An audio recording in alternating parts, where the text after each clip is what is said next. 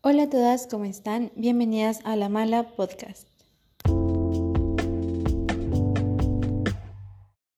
Hola a todas, ¿cómo están? Me da mucho, mucho gusto saludarlas. El día de hoy tenemos una invitada especial, bien traída desde... ¿Desde dónde? Desde el rancho. Desde el rancho, desde el rancho, claro que sí, pariente. Hierro. Hola, muchas gracias por invitarme, señorita Mala Fortuna. ¿Cómo está usted? Muy bien, ni siquiera les he dicho su nombre y ya estamos aquí echando la chocha. Ah, sí, no, es que no podemos evitar chismear, pero por favor, las cosas con protocolo. Bueno, ella es especialmente, de verdad que tiene un lugar muy especial en mi corazón. La conocí así por azares del destino durante la estancia en el IMBA. Y fue justo durante un bazar de arte que peleamos por hacer en la escuela. Y bueno, ella es mi amiga Rubí, mejor conocida por todos allá afuera como Rubí Mente Amiga.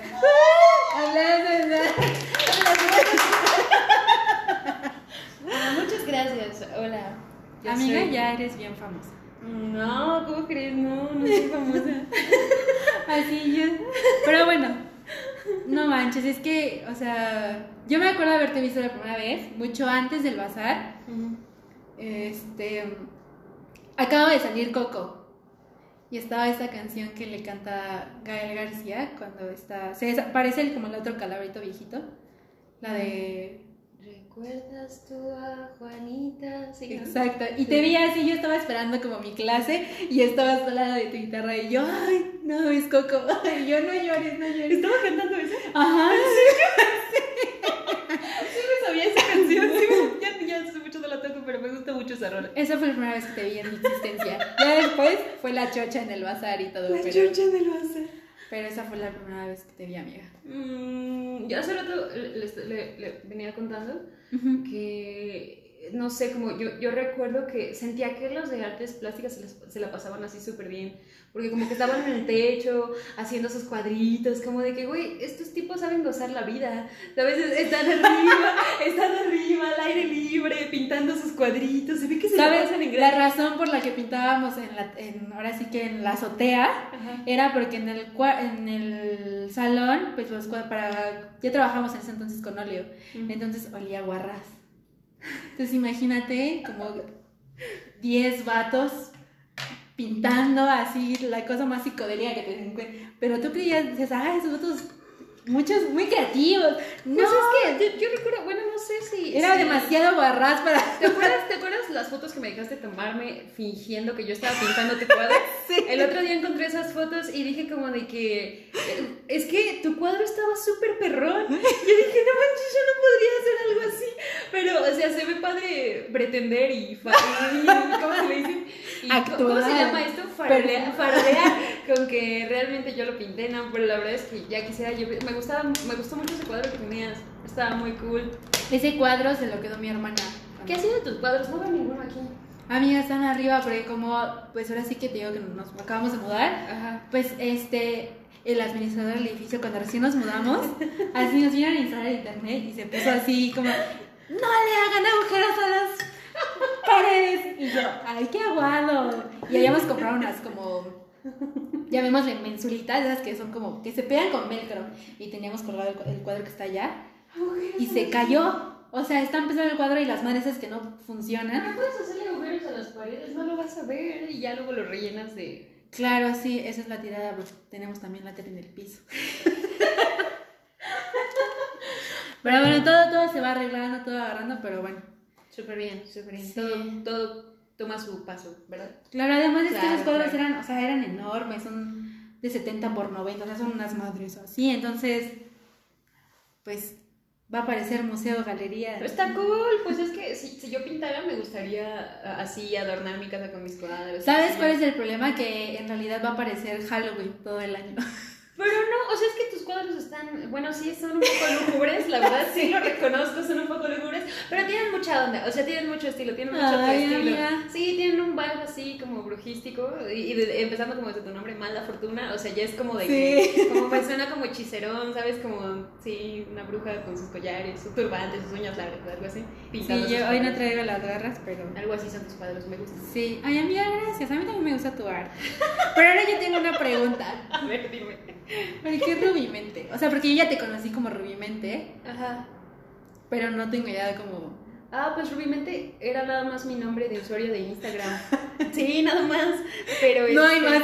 Pero no, pero yo le puse, o sea, por lo menos la historia del, del usuario, yo, lo, yo le puse así pensando como de que eh, cuando te preguntan cómo estás y tú respondes excelentemente, perfectamente, rubimente. O sea, tú puedes, si alguien te pregunta un día cómo estás y tú le respondes, pues ando muy rubimente hoy, ¿Y cómo dirías que es el vibe Rubimente? pues ¿Cómo el es? vibe rubimente es como de que Muy chido. pues andas muy enamorado de la vida.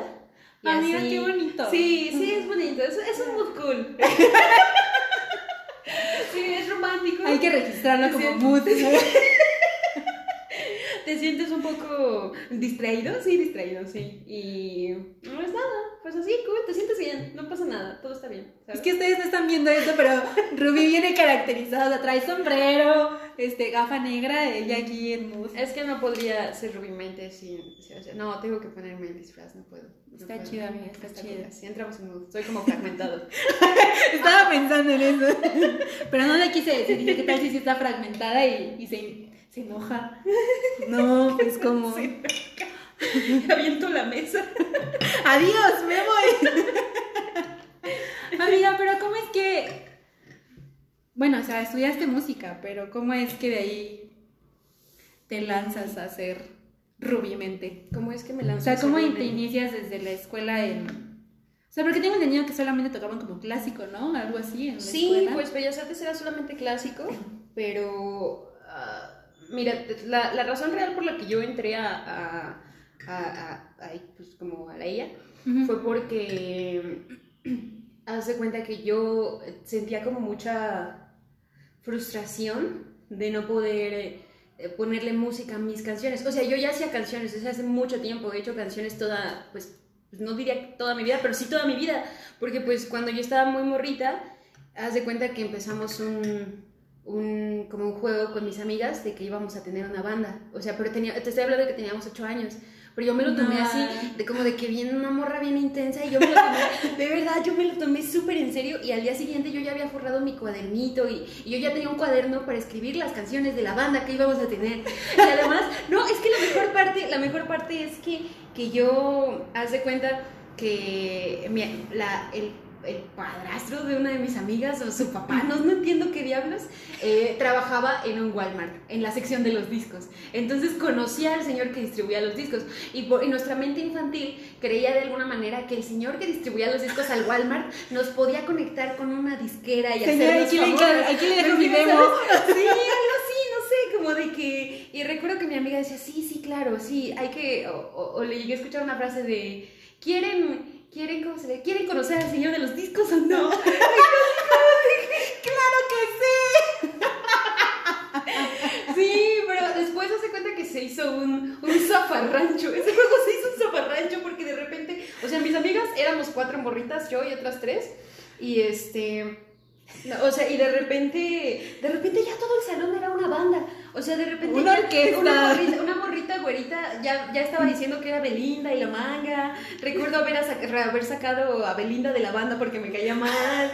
No, o sea, se hizo un zafarrancho. Ya no te van a invitar a la boda de Belinda. Y cuando amiga. acabó, cuando, se, cuando acabó ese juego de todo el salón, como que los juegos se ponían de moda. O sea, por ejemplo, eh, mis amigas a veces traían nenucos y de repente todo el salón traía nenucos. Para mí los nenucos me dan mucho miedo, nunca jugué como con ese rollo. Tampoco Pero un fan. juego que me gustó mucho, recuerdo que coincidió con que yo estaba obsesionadísima con el disco de casa de Natalia Forcade y como que realmente yo sí empezaba a tener como este, tenía un, había un amigo en mi salón eh, que le- o sea, como que le estaba muy clavado con cosas de la música y yo seguido como hablaba de, de, de bandas con él, o sea, no eran como pláticas muy profundas porque pues teníamos ocho años, pero, pero me interesaba, o sea, a mí me interesaba. Y a partir de ese juego yo empecé a hacer canciones de manera como, pues como quien escribe un diario. Y recuerdo, no sé, como que no, no tengo el cuaderno de esas canciones, pero recuerdo una de, eh, pues supongo que mi mente, mi mente infantil, pero aún así siempre es romántica, como hice una canción que decía, yo no soy un yoyo, se llamaba algo así. Y Amiga, siento que es un éxito que escucharíamos en 31 minutos. sí, pero yo, yo utilicé la, la metáfora del yoyo como para, para darle a entender a la persona de que no... O sea, de que no podía jugar conmigo de esa manera, de estarme alejando y regresando una y otra vez. Amiga, ¿Sabes tú, cómo? O sea, tú ya estabas en otro pedo. Yo a los ocho años me sacaba los mocos. O sea, no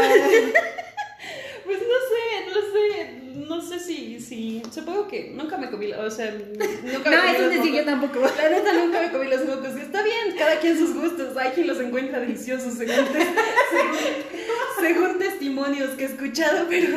El pegamento también es algo muy común. ¿Qué pide con los niños? Ay, no sé, yo, yo no, me enorgullezco de decir que yo nunca me comí los mocos. Pero, Fuertes sí. declaraciones. Fuertes declaraciones. Pero. Pero. Pero lo, lo que sí hacía, la neta, era comerme los labiales de mi mamá. Me gustaba comerme los labiales de mi mamá cuando estaba chiquita. Mi mamá tenía un cajón con labiales. Y a mí me gustaba. Así como de mordida. Así, de sacarlo y comerme el labial, o sea, me generaba mucho desde el sabor, la textura, como esta, este color tan hermoso que tienen, no sé. Quisiera hacerte ese color por dentro ya unos. Sí, es que no sé, después, años después se lo confesé y me dijo, ah, ahora ya no tiene sentido, porque encontraba mis labiales rotos y yo, de que sí, yo me los comía. Sí, pues es eso, Amix. Estuve ingiriendo altas cantidades de plomo a través de esos labiales al- durante mi infancia. Y aquí estamos. Y ahora estoy aquí. Sí.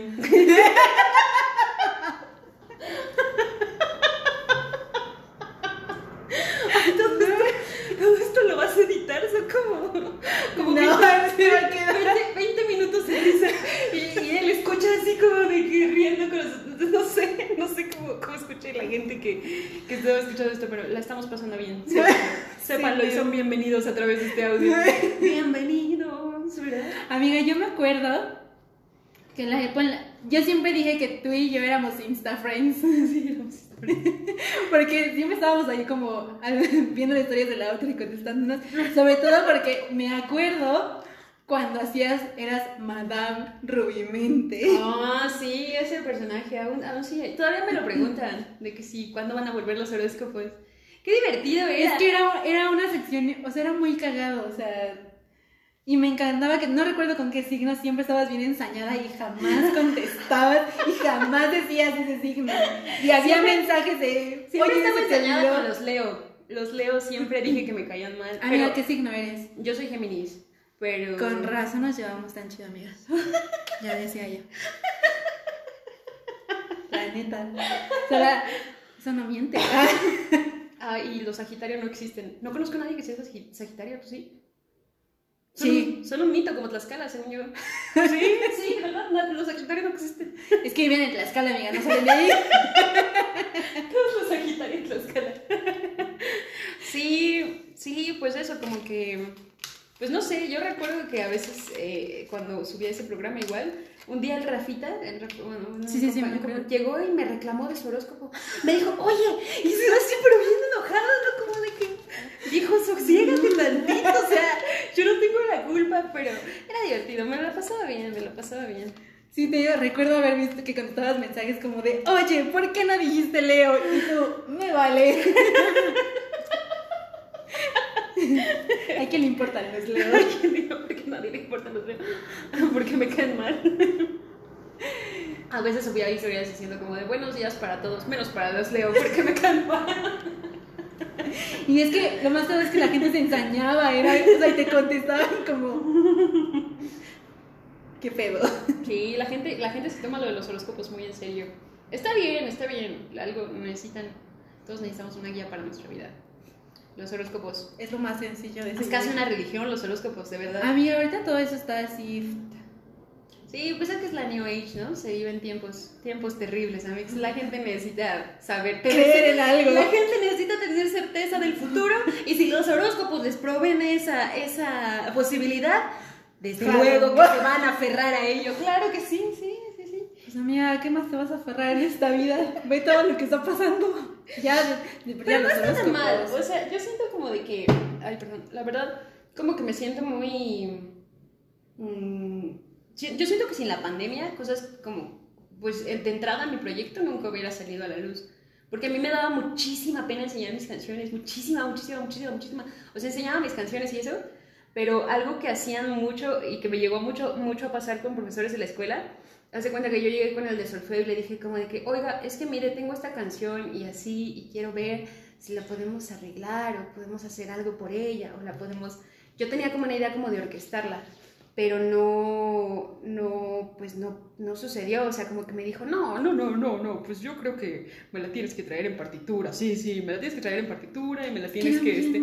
ya sé, todo. ya sean súper o sea, no mamones, súper, súper mamones. Música. Sí, hubo igual como otro, eh, bueno, no sé, creo que en parte es mi suerte que los profesores siempre se la han traído contra mí, pero los de solfeo siempre estaban así como que duro y dale, ¿no? Como de que, no sé, y este rollo here de, I am, bitches. De, hacer canciones, de querer hacer canciones que sonaban a pop en un espacio donde, donde, donde se defiende al clásico con uñas y dientes, es como casi mal visto. O sea, como si querer, no sé, como que siento que, por ejemplo, compañeros como Rafita apreciaban, Rafita apreciaba mis canciones y yo quería Rafita por eso. ah, Rafita era una. Es que Rafita es puro amor. Es puro amor. Haremos un podcast para Rafita. Claro que sí. Vamos a montar a todos los de música de la ella y a todos. Porque es que, amiga, era una visión, o sea, era algo muy extraño, o sea, nos veíamos como desde extremos y era como, sí, no sé si concuerdas conmigo, pero los de teatro son muy raros. Ay, es que la gente de teatro es muy extraña, nada, nada. Muy extrovertida, sí. Sí, son más extrovertidos para mí. Si tú y yo somos extrovertidas, ellos, o sea... No, es que la palabra para ellos no es extrovertidos, es esta cosa, ¿cómo se llama? Histriónicos son demasiado histriónicos, como que de repente explotan así en euforia y de repente están gritando y se arrojan al piso y es como de viejo, sosiégate, sosiégate. ¿Estás bien, güey? Solo, solo vamos por unos chetos, tranquilo, tranquilo. Sí, me mortifica mucho la gente de teatro, no puedo, es demasiado para mí. No, y llegamos, o sea, como de que alguna tenía alguna conocida de teatro y dice, es que ustedes siempre son muy callados y yo... Pues más bien que nos has visto trabajando, pero la neta es que, a mí así, como dato real, los lunes teníamos clase de dibujo a las 7 de la mañana. Y era el lunes, y a las 7 de la mañana escuchar buenos días, de la de, bueno, la de Juan Gabriel, de buenos días, alegría. Ah, sí, Eso era nuestro himno. Así, no había mejor forma de iniciar un lunes a las 7 que esa canción. Y era lo más chido, te lo juro, o sea. Ay, era lindo. Yo a, veces eh, escucho esta, esta canción de. Ubica esta canción de René de Residente que dice como me gustaría eh, quiero volver a, llegar a la escuela de arte en las mañanas.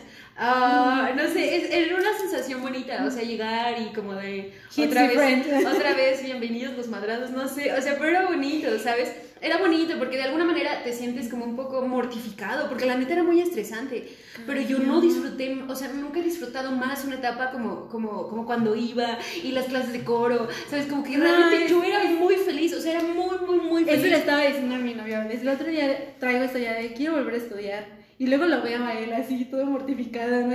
colapsando. Y le digo, no, no, o sea, es que yo, a mí me gustaría volver a entrar allá a la IA, o sea. Sí, fueron buenos tiempos. sí, dormía bien poquito.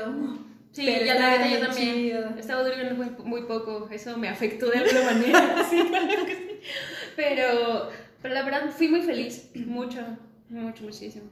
Sí, la neta fue una gran época. Se les recomienda a todos estudiar artes dos años en su vida. claro que sí.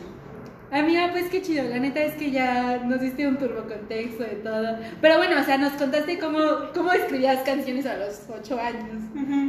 ¿Cómo te inspiras ahora? O sea, porque DJ evolucionaste, amiga. O sea, desde los ocho hasta ahora. DJ evolucioné. pues es que hace cuenta que yo seguía haciendo canciones de manera como un diario pues incluso las anotaba en mi libretita, o sea, aunque ese juego acabó y todo eso. Yo seguía jugando sola. Sí, sí, yo, sí, yo seguía jugando sola. Y, este, y al final lo volví como... Es que realmente yo no, se los, yo no le enseñaba mis canciones a nadie, ni quería pues nada, o sea, no quería, simplemente no quería hacer nada, o sea, eso era mío, me daba demasiada, o sea, era demasiado mío, es como, pues si escribes un diario no vas a ir a enseñárselo a medio mundo, como de que, oye tú, lee mi diario, hijo. En voz alta. no, pues no lo haces, y yo sentía que mis canciones eran un poco así, y resulta que cuando cumplí como, eh, creo que iba en segundo de secundaria, tenía como 14, y un profesor en la escuela en la que yo estaba me, me enseñó unos cuantos acordes de guitarra, y no se me hizo tan difícil, entonces como de que dije, ah, pues no sé, y, desde los primeros instantes en los que yo apenas empezaba a agarrar una guitarra, como que automáticamente mi primer instinto fue hacer una canción. O sea, no, o sea, porque siempre hice canciones, las cosas que, que yo escribía estaban en mi mente como una canción, no estaban así como recitadas, estaban como una canción, pero yo no había tenido ningún acercamiento con la música formalmente, yo nunca, y, tomé muchas clases de muchas cosas, tomé clases de taekwondo, tomé clases de, ballet, tomé clases de, de, pintura, pero de música como que no realmente. Entonces, este, fue este, este señor que me enseñó unos cuantos acordes, y después de ahí yo empecé como a aprender en internet, o sea, como a través de tutoriales, como cómo tocar, este eh, Still Into You de Paramore. No sé, ¿no? ¿Qué Porque Paramore era la de ah, moda para, Paramore era mi top, mi top, mi mega, mega, mega, mega top. Y aprendí a tocar canciones de Paramore, este, ¿de qué más? ¿De qué más? De, ¿qué más sonaba por esos tiempos, amigos? My Chemical Romance, a lo mejor. My Chemical, no sí. recordaba My Chemical Romance. ¿Ves? Había obviamente esta cosa de las canciones de Metallica eh, creo que es lo, lo, más básico cuando estás aprendiendo y más por ti solo, con las tablaturas esas cosas, como Nothing Else Matters y esas rolillas, pues sabía yo, como así, pues es como cualquier morrito que le late como el rockcito y estás empezando, o sea, como que no sé por qué, pero cuando empiezas a, a tocar guitarra, como que lo más común es, empieza como por el lado del rock o, o de Beatles o las mañanitas. O, las mañanitas. Y también lo, mexicano, o sea, sabía tocar cosas como el reloj o, no sé, cositas así. Las mañanitas. Ajá, sí, sí, sí. Entonces, este, pero aparte, o sea, conforme fui aprendiendo, como, pues las letras que yo ya había escrito de toda mi vida, simplemente se mezclaron, como, ¿has visto cómo se mezclan las asintotas así, como bonito, como dos viboritas? Así, así se mezclaron y se hicieron canciones automáticamente, o sea, no, yo solo necesitaba aprender a hacer música. Entonces cuando, cuando llegué a esa conclusión, en, en algún punto me empecé a sentir frustrada porque no entendía muchas cosas y como que yo siempre he necesitado de este sistema, a lo mejor y no, no todo el mundo lo necesita, he visto gente que es muy autodidacta, pero yo me gusta que alguien me esté como instruyendo, ¿sabes? Como que me, alguien me dé un seguimiento, me gusta este rollo escolarizado, ¿sabes? Como de que alguien me diga, ah, mira, esto va así, así, así, y estás haciendo esto mal, mal, mal y mal. Y, y, como que de ratitos me sentía muy frustrada, muy, muy, muy frustrada. Porque no había quien te dijera. No, porque no había quien te dijera y no habíamos encontrado un maestro de guitarra y pues nada, y como que recuerdo claramente varias noches que me acosté llorando porque no sabía tocar la guitarra. Amiga, eso es muy Taylor Swift. Wow. sí, me sentía muy triste. Entonces, como que acumulé, eh, después estuve en un internado y pues, o sea, yo seguí tocando como podía y seguía haciendo mis canciones. Y el caso es que cuando salí de ahí le dije a mi mamá claramente que yo quería ser eh, como músico pero pues mi mamá me mandó por un tubo porque pues mis, mis hermanas son, eh, una es abogada y otra es doctora. Ay, no. Entonces, sí, pues ay, no. Y me dijo... ¿Eres la más chica o la del medio? Soy la más chica. Con razón. Entonces, me dijo, no, pues ¿cómo, ¿cómo tus hermanas van a ser una abogada y una doctora y tú vas a ser ahí un musiquillo pedorro? Me dijo.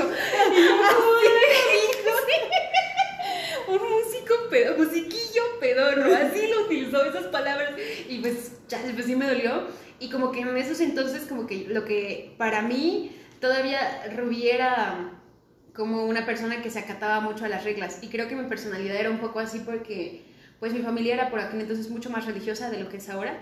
Entonces, como que incluso el internado en el que yo estuve era religioso. Entonces, como que si algo, si había una regla, pues se seguía, ni modo. Entonces yo dije, pues ya, o sea, pues lo de la música, pues ya fue, ¿no? y entonces hice un año de ingeniería. Hice un año de ingeniería industrial pero de repente me surgió como un tumor en la panza de la nada cuando iba a pasar al tercer semestre y me operaron de emergencia.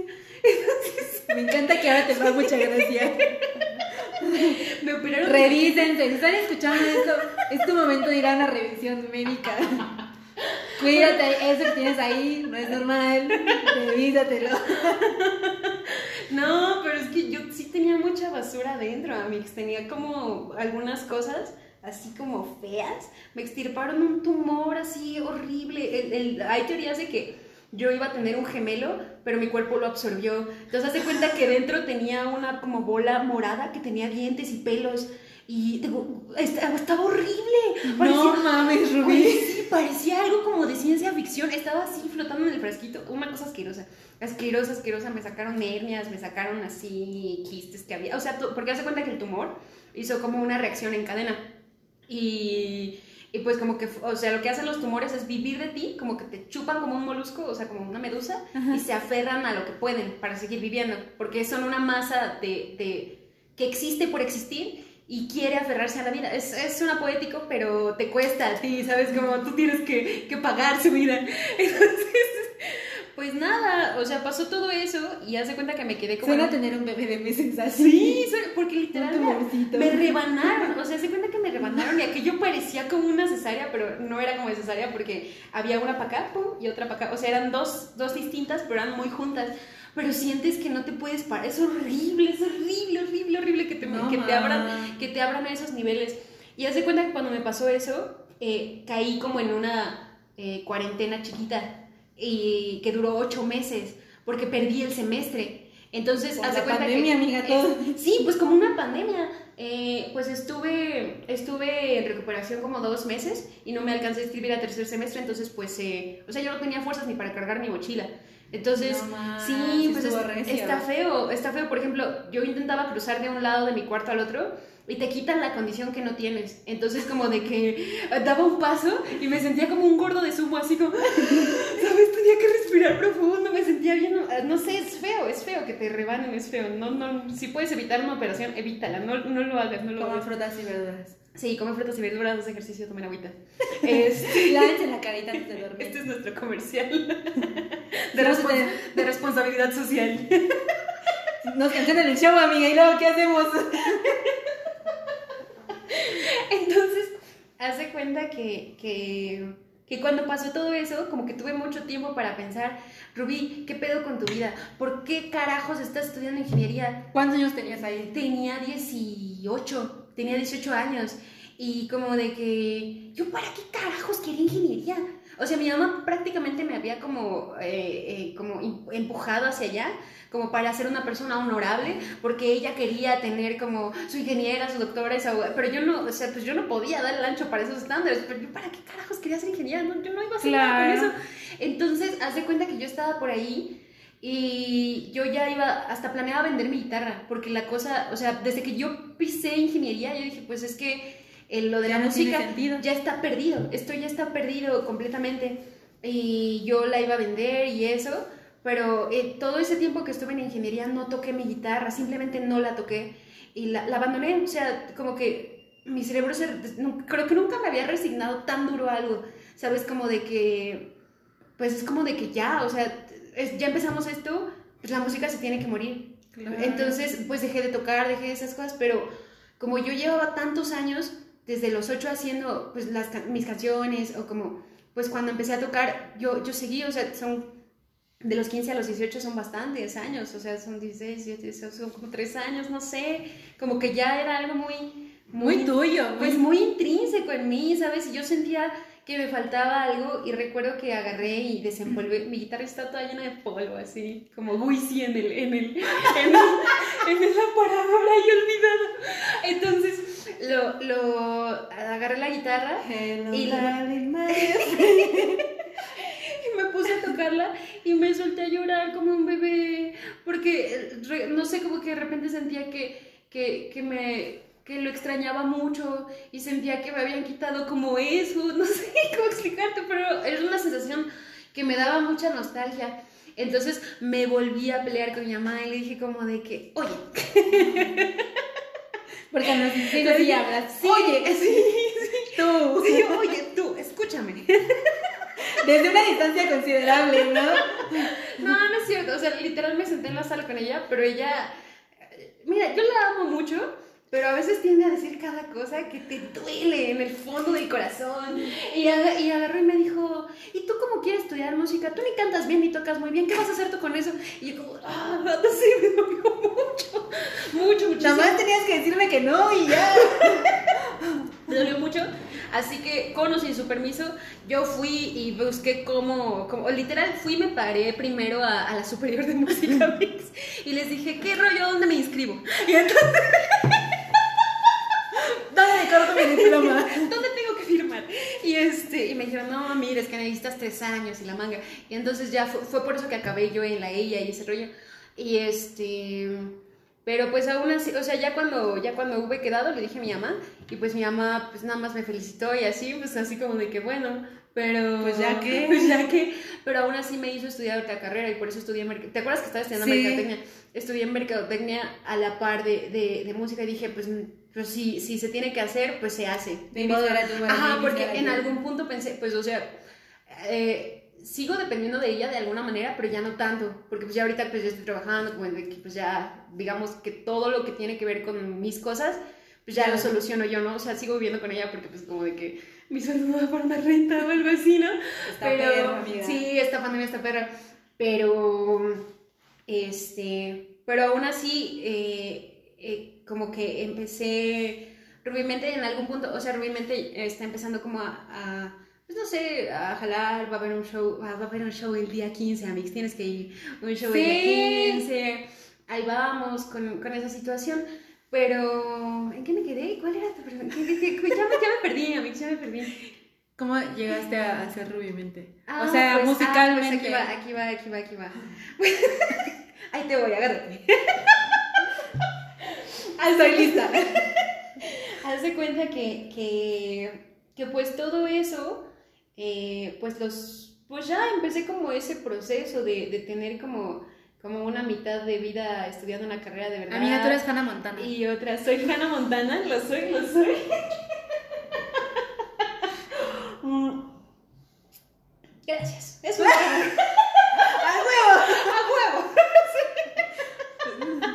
Sí, pues este, eh, haz de cuenta que, que eh, yo, pues yo quería hacer mis rolas y cuando salimos de la, de la, ah, al- alguna vez leí un libro que decía que que cuando entramos en un sistema en donde las personas están persiguiendo otras cosas y tú, eh, o, o sea, esta persona que escribe el libro decía que él tenía un amigo que tenía un sueño y que se había metido a trabajar a una empresa para conseguir ese sueño, pero que cuando llegó a esa empresa a todo el mundo le preocupaban los bonos, los premios de si alcanzabas tantas ventas, cosas así, entonces él empezó a, a- a- a ver- Colapsar. a, a ver esas obsesiones y a jalar con ellos. Y de repente se, se metió tanto en, las, en, como en lo que querían otros que olvidó sus propios sueños. Y cuando volvió a encontrar a su amigo, le dice, oye, ¿cómo vas con la meta? donde te metiste a trabajar? ¿Cómo vas con, con lo que querías? De la y, y verga. entonces, pero él ya se había olvidado completamente, ya, no, ya ni siquiera lo quería.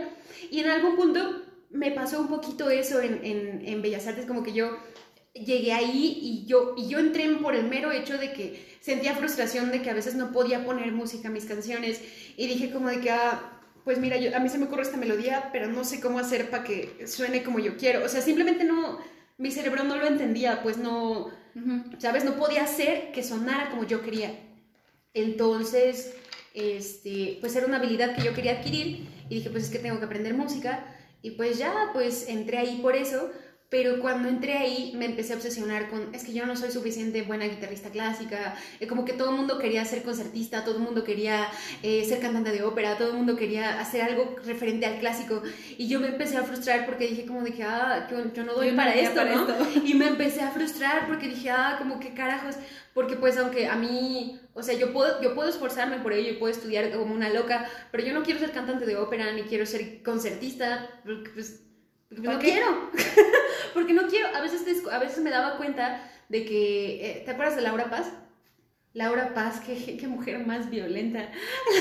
Sí, Es- es- todos le tenían así. Sí, es que Laurita es puro amor, porque es puro corazón. Pero no sé si tú coincidas conmigo que la gente chaparrita tiende como a tener esta actitud con la vida de mucho odio, o no sé, o como, la- no sé, como, toda la gente chaparrita que yo me he cruzado en la vida como que tienden a ser muy cabroncitos, ¿sabes de qué hablo? Como de que, como Amiga, que no- yo mido un metro y medio. No, no, no, pero es que Laura Paz era más chiquita que tú. Sí, la llegué a ver. Era más chiquita que tú, ¿no? Sí. Tú, eres- tú estás más o menos en mi vuelo, según yo, ¿o no? Amiga, mido unos 53, no sé cuál es el vuelo. Pues ahí está, pues yo mido como uno 58, no es tanto. Sí, no es tanto. ¿O sí? ¿Sí, sí, mucho? Y yo, No sé, pero según yo Laura Paz era más chiquita que tú. No me acuerdo. No, sí, sí la llegué a ver más chica, vez ¿no? que entró, entró al salón. Sí, esta- es que estaba muy chiquita. El punto es que, que, que Laura Paz, pues no sé, ella, ella, eh, ay, ya se me olvidó lo que te quería decir, se me fue el rollo. Este, ella, ella me, me como, me, me gustaba ese vibe que me daba, pero sí no, no, o sea, como que no... Más bien siento que yo no tenía ninguna clase como para agarrar y decirles que yo, yo quiero hacer canciones, como, o sea, no, no, no encontraba, nunca encontré esta manera de decirle a los profesores, es que yo quiero hacer canciones y quiero que me ayude a hacer canciones porque yo solo estoy aquí para hacer canciones. Y como que nunca hubo un espacio para eso. A lo mejor creo que una vez me presenté en un festival de Día de Muertos, no sé. Y de hecho tuve a Rubanda. ¿Te acuerdas cuando tuve Rubanda? Era lo que, te, era lo que también quería llegar a ese punto sí, también. Sí, sí, ¿Sabes por qué creé Rubanda? Porque haz de cuenta que en por aquellos entonces creé la primera canción que, que por primera vez eh, sentía que me gustaba realmente suficiente como para querer enseñársela a alguien. Porque mis canciones no me gustaban. Entonces eh, fue, fue la rolita de Quererte a Capricho. Entonces, No. literal, sí, entonces fui y, y con mis, haz de cuenta que yo tenía unos compas en mi salón, uno tocaba el sax, otro tocaba el bajo, como que eran, o sea, como que era un grupito balanceado y llegué y les dije, oigan, escuchen esta rola. Y les canté como a Capricho y me dijeron, ah, está súper chida, se le puede meter un sax aquí, como que todo el mundo aportó ideas y eso era lo que yo quería. Además de que alguien me ayudara a hacer canciones, quería que alguien tocara conmigo. Entonces, este pues haz de cuenta que les dije, ah, súper bien, súper bien. Hice un grupo de WhatsApp, les mandé la canción por WhatsApp y nadie me peló, todo el mundo me dejó en visto. Y yo como de que, oh, joder. Y haz de cuenta que semanas después, eh, Mike, ¿te acuerdas de Mike? Mike me regresó mi canción, pero con adornos. Él la había tuneado en GarageBand y había hecho cosas, le había metido violines, quién sabe qué tanto chunche. Estaba chido, pero el problema era que le había metido su voz en algún punto, como que había hecho un featuring, ¿sabes? Entonces, o sea, ajá, todo estaba chido hasta que cantaba Mike. Entonces, como que yo quería mucho a Mike y nunca le dije nada por eso, pero realmente, pues, no, no sé, como que no me gustaba mucho ese rollo. Y Mike, y Mike siempre, eh, haz de cuenta que empezamos eso y empecé a trabajar mis canciones con Mike y yo iba hasta su casa a ensayar tres veces a la semana y trabajábamos las rolas y eso. Era uno altote, ¿no? Un altote, ajá. Él tomó clase de escultura. Ajá, sí, también, sí, Como sí. que andaba muy metido en todo. Sí, andaba muy metido en todo. Y, o sea, no, no hay nada malo con ello. Yo, pues fue un tiempo interesante, pero, pero en algún punto como que igual él empezó a hacer esto que hacen los músicos clásicos de hacerte sentir mal porque no eres un músico como muy ortodoxo y como de que no te clavas así, como de que, ¿sabes? Como un desquiciado. Y, y yo me daba cuenta que yo no podía terminar a veces de sacar las piezas que quería sacar, porque mi primer instinto, cuando yo tenía la guitarra en las manos, de repente yo estaba sacando el pasaje y de repente dije, ah, esto suena chido. Y de repente yo ya tenía una canción y la letra para esa canción, y de repente ya había pasado tres horas haciendo como otra canción, me explico, no lo que tenía que sacar, ¿no? Y no había sacado la sonata con un demonio. Y yo había pasado tres, tres horas ahí y dije, "Qué chingada madre. O sea, como que me Esa no es la música clásica. no, pues me sentí, o sea, y de repente eh, eh, Laura Paz me regañaba, me corría de sus clases, y yo no, eh, o sea, porque cuando yo, yo no llegaba con la, de esta, eh, con la partitura completa, Laura Paz me corría, y a veces yo ni iba porque me daba miedo que me corriera, ¿sabes? Entonces, Y aún así nos graduamos. sí, nos graduamos, sí, pero, pero pues eso, o sea, eso fue lo que sucedió, que realmente, eh, como que estar ahí me empapó de conocimiento musical, pero me, me hizo darme cuenta que yo, yo lo que siempre he querido hacer pues son, pues no sé, son canciones y eso, y, y de alguna manera cuando... Cuando salí de, de, de Limba yo tenía ganas como de estudiar composición, pero composición como orquestal, escribir para orquestas, cositas así. Pero dije como de que, ah, pues no, no es como, pues no es lo que yo quiero, realmente yo quiero tener un proyecto, quiero tener un proyecto. Y, y pues estudié Mercadotecnia Mix, entonces todo, todo, no sé si alguna vez te has parado en una clase de negocios, pero todo es lo mismo, todo es, crea una empresa, inventa un producto, eh, invéntale un nombre e invéntale cómo venderlo, ¿sí o no? Es que de, de es fondo que usted- está, está el novio de Ah, Rubí. es que ustedes no saben, pero está mi novio aquí, preséntate Alex, hola, Alex, sí, hola. Hola. Entonces yo Y conocí... la verdad es que lo estamos privando de que se ría de todas las estupideces Sí, que estamos el diciendo. pobre, el pobre se está riendo en silencio. ¿Por qué no te unes? Por favor. Por favor. Este, hazte cuenta que, que, que yo conocí a Alex en, en Merca y, y pues eso, entonces yo, yo presenté en algún punto para una de estas tantas materias que dijeron presenten un producto, eh, armen un equipo y la manga y yo pregunté si podía vender un proyecto musical y este y como que se sacaron mucho de, de, de onda, ¿no? O sea, porque a final de cuentas un, un- pues un proyecto musical es como, pues eso, como un producto. Es un producto, Ajá, totalmente. es un producto totalmente. Alguien, alguien se tuvo que haber tomado la molestia de diseñar a Michael Jackson, alguien se tuvo que haber tomado la molestia de diseñar a Marilyn Monroe. De hecho, Marilyn Monroe se tomó el trabajo de diseñarse a sí misma. Mm, Qué Una gran mujer trabajo muy hizo. brillante, Marilyn Monroe. Sí, no, pero es en serio. Marilyn Sí, Monroe claro. diseñó, diseñó hasta su forma de, de caminar, de hablar, de vestir. Como ella se, se creó a sí misma. ¿Me explico? Es, Sí, sí, sí. Me, me gusta esa onda, que es en, en mercadotecnia lo llaman branding personal. Entonces, este, pues nada, como que yo hice una, un rollo así. No entendían mucho por qué quería vender un proyecto musical. O sea, no lo simplemente sé que no lo entendieron, sé que los de mi equipo, los de mi equipo no hicieron nada. Yo me eché todo, o sea, pero hice un PDF literal como de cómo, que, cómo imaginaba yo Rubimente. Se llamaba Rubimente, ¿sí o no? Sí, y, y- y lo presenté, o sea, literal lo presenté en la, como proyecto final.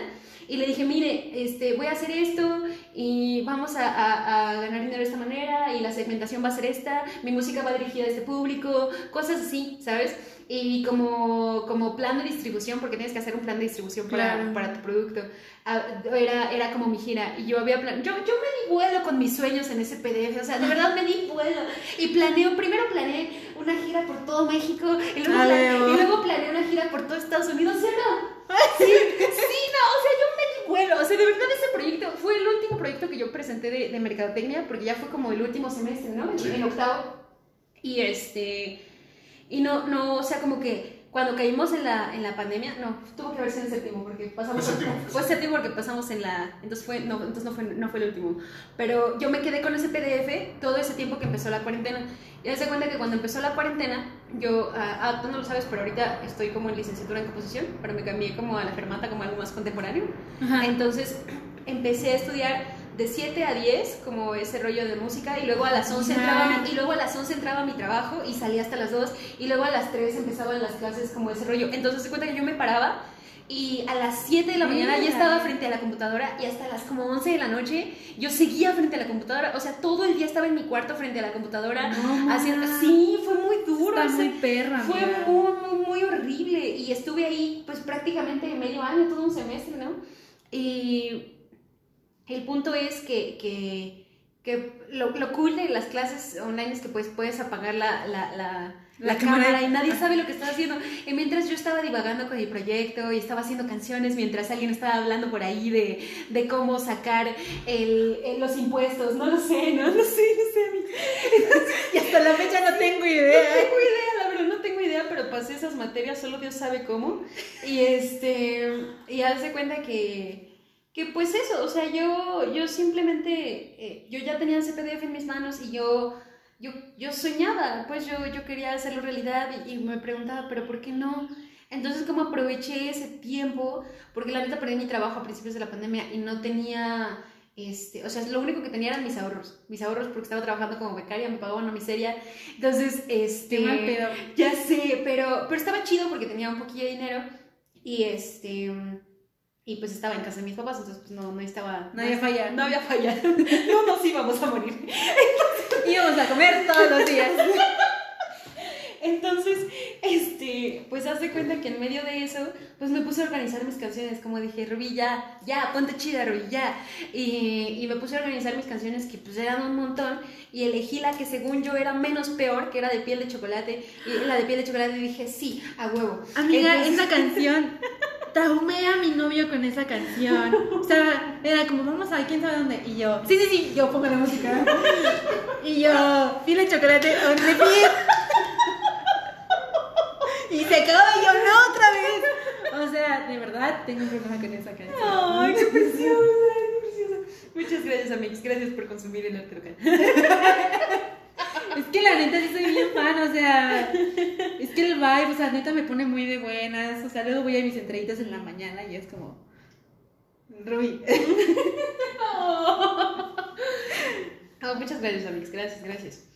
Este, pues eso, como que, como que yo, eh, pues eso, le llamé a, a un, de hecho, la produje a distancia. No fui a, a producirla como tal. Hace cuenta que yo grabé la guitarra en mi casa este, la jarana la grabó, porque hay una jarana en esa canción, alguien que ni siquiera conozco, la grabó en su propia casa, en algún lado, porque de plano no estaba saliendo nada, nada, tenía un miedo horrible de salir y ahorita Claro. salgo, y ahorita estoy aquí contigo. Si no, Pero- también estaría a distancia este sí, pedo. sí, no, pero, o sea, haz de cuenta que, que con el chico con el que estoy produciendo lo grabamos toda a distancia, todo, toda a distancia, eh, con excepción de la, la voz, o sea, fui a su casa a grabar la voz, como, porque al final se graba la voz para que quede chido y todo bonito, ¿no? Este, como, como pude, le, le pensé en un video, porque aparte, pues, pues, no sé, me estuve clavando como igual, además de en mis canciones, como en muchas películas, y, y se me ocurrieron cositas, dije, ah, quiero hacerle un video, y le hice un video, entonces, pues eso, pues así fue como, como que, como que estuve tanto tiempo encerrada, que tuve mucho tiempo como para Planear. planearlo. Ajá, tuve mucho tiempo para planearlo. Entonces, este, pues así, así fue como, como, pues nada, ajá, y aparte no sabes mucho cómo es que va a aparecer en, porque ni siquiera no es como de que sube tu canción a Spotify, no, o sea, lo subes como desde otra página aparte, no sabes si va a aparecer, gente me advirtió que tienes que advertirla, que tienes que subir la canción como con un mes de anticipación, y yo se me olvidó todo el rollo y para cuando yo la quería estrenar dije, ah, no, eh, y la subí tarde aparte, yo no sabía si la canción iba a aparecer y de repente abrí Spotify y ahí estaba y dije, wow, wow, no, Amix, te voy a contar qué cagada escena fue, o sea, literal, yo fui al baño, fui al baño, Amix, y me, y me, me llevé la computadora y haz de cuenta que en el baño hay como una escalerita, entonces, eh, porque mi sobrina, eh, tengo una sobrina, entonces como ya no alcanza el espejo, le ponen una escalerita, pero esa escalerita también sirve para que pongas tu, tu laptop ahí o tu computadora. Entonces, pues yo estaba ahí ha- haciendo lo propio. Entonces, eh, pues resulta que de repente abrí Spotify y, y estaba ahí la canción y dije, no mames. Y el sol, eh, haz de cuenta que había una ventana y el sol estaba entrando durísimo, parecía como un milagro. Dije, wow. Y fue como de que, wow. Y luego la, wow". la Rosa de Guadalupe. No podía creer que estaba, de verdad no podía creer que estaba arriba. Yo dije, ¿y ahora? O sea, simplemente, ¿y ahora? Dije, ¿qué, qué pedo? ¿Qué esto? bueno, ¿dónde están los billetes? Entonces, pues simplemente lo que se me ocurrió pues fue anunciar en mis historias, como, porque la verdad estaba muy contenta, o sea, estaba muy, muy contenta, y lo anuncié y dije que ya estaba arriba y la manga, y pues nada, y pues como que un montón de cosas se han desatado a partir de ahí. Amiga, que- sí. Sí, y, y es como, ha sido como una bola de nieve, como que fue el video, y como que la gente tuvo a bien eh, eh, responder muy bien, o sea, yo no... Yo la neta, pues, no, no, o sea, no sabía qué iba a pasar, no sabía si lo iban a ignorar completamente, y de repente subimos el video y fue como de que, ¡ah! no sé, o sea, como que mis videos a lo mucho llegaban como a 600 vistas o 800 vistas, y de repente el video de chocolate tiene como casi 10.000, ¿no? Y es como de que, ¡ah! what the fuck, ¿por qué tiene casi 10.000? Amiga, es que la ¿Qué vibe carajos? es muy ¿Qué bonita. Entonces, pues eso, me sentía muy impresionada de, de- no sé. Entonces, pues yo nunca pensé que fuese a funcionar, la verdad. Si lo quieres saber, Amix, yo siento que mis canciones son muy pendejas. pero, pero, pero, pues no sé. Ujú. Nada, Entonces, pues cuando, cuando, cuando vi que funcionó, me sentí un poco como los elefantes que ven que la telaraña aguanta, entonces invitan, invitan a otro compa para que se columpie. Y así, yo dije, sí, pues esto, este pedo aguanta, pues otra rola, pues otra, y así, así voy yo. Esas tres rolitas por ahora. Sí, así voy yo, así voy yo existiendo con este proyecto, como que veo que digo, ah, pues otra vez. Y así voy, así voy, sí.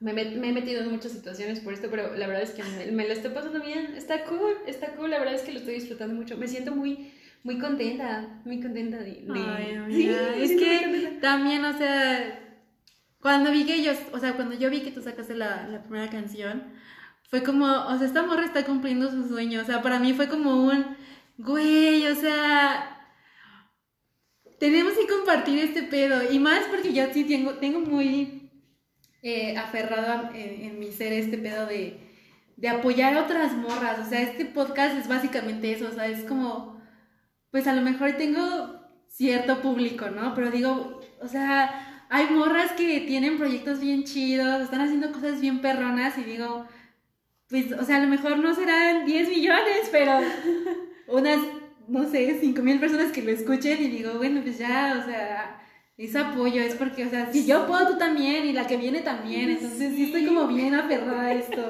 O sea, porque digo, no manches, o sea, estamos bien acostumbradas a tirarnos mierda entre todas. Sí. Y entonces cuando me llega la iluminación dije, no, o sea, yo ya no puedo dejar que a mis amigas les hagan algo así, porque está muy perro hacerse de un público, todo eso. Entonces dije, pues a lo mejor no son un chingo, pero ahí van, o sea, como que pues con que sea una persona. Yo tengo, tengo la idea de que con que lo escuche una persona, pues ya, o sea, alguien lo verá, alguien, alguien, una persona. Sí, pues está, está muy cool cómo funcionan estas cosas, pero también es importante el apoyo entre mujeres si eres una mujer y estás escuchando esto, apoya a tus amigas mujeres. Sé como mi amix y apoya a tus amigas mujeres. Pues bueno, amiga, vamos a darle como un, un primer corte comercial y ahorita volvemos con el siguiente chisme. Oye, ya pasaron 49 minutos.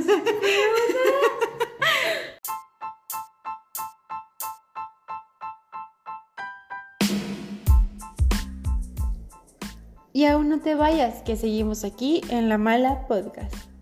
Recuerda que este viernes tenemos nuestro lanzamiento de dos de nuestros nuevos modelos de merch, así que mantente muy muy pendiente y no olvides seguirnos en nuestras redes sociales, que es arroba rubimente, nuestra invitada de hoy, y La Mala Clothing.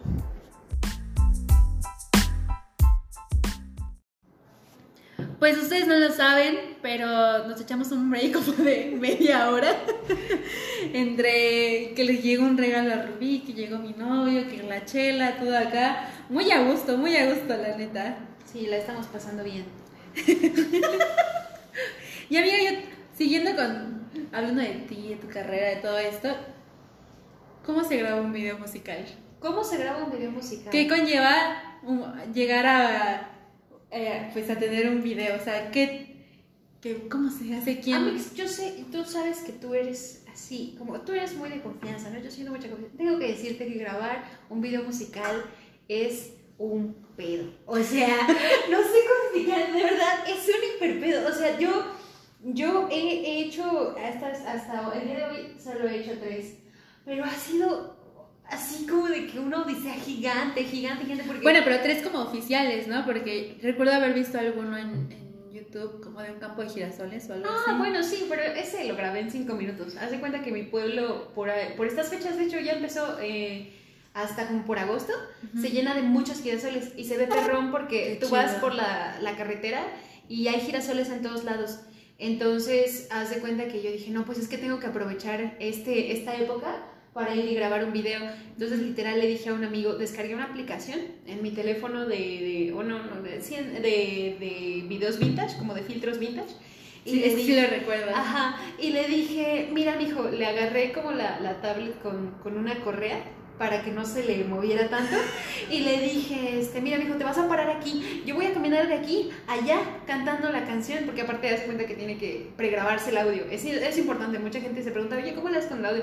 Tienes que pregrabarlo primero, o sea, porque o sea, primero tiene que estar la canción y luego Sí, no, porque si intentas tomar el audio de, o sea, podrías hacerlo, porque hay, hay micro, ubicas que cuando están grabando una serie traen un micrófono, una cosa peluda que está arriba, ah, bueno, eso es un micrófono.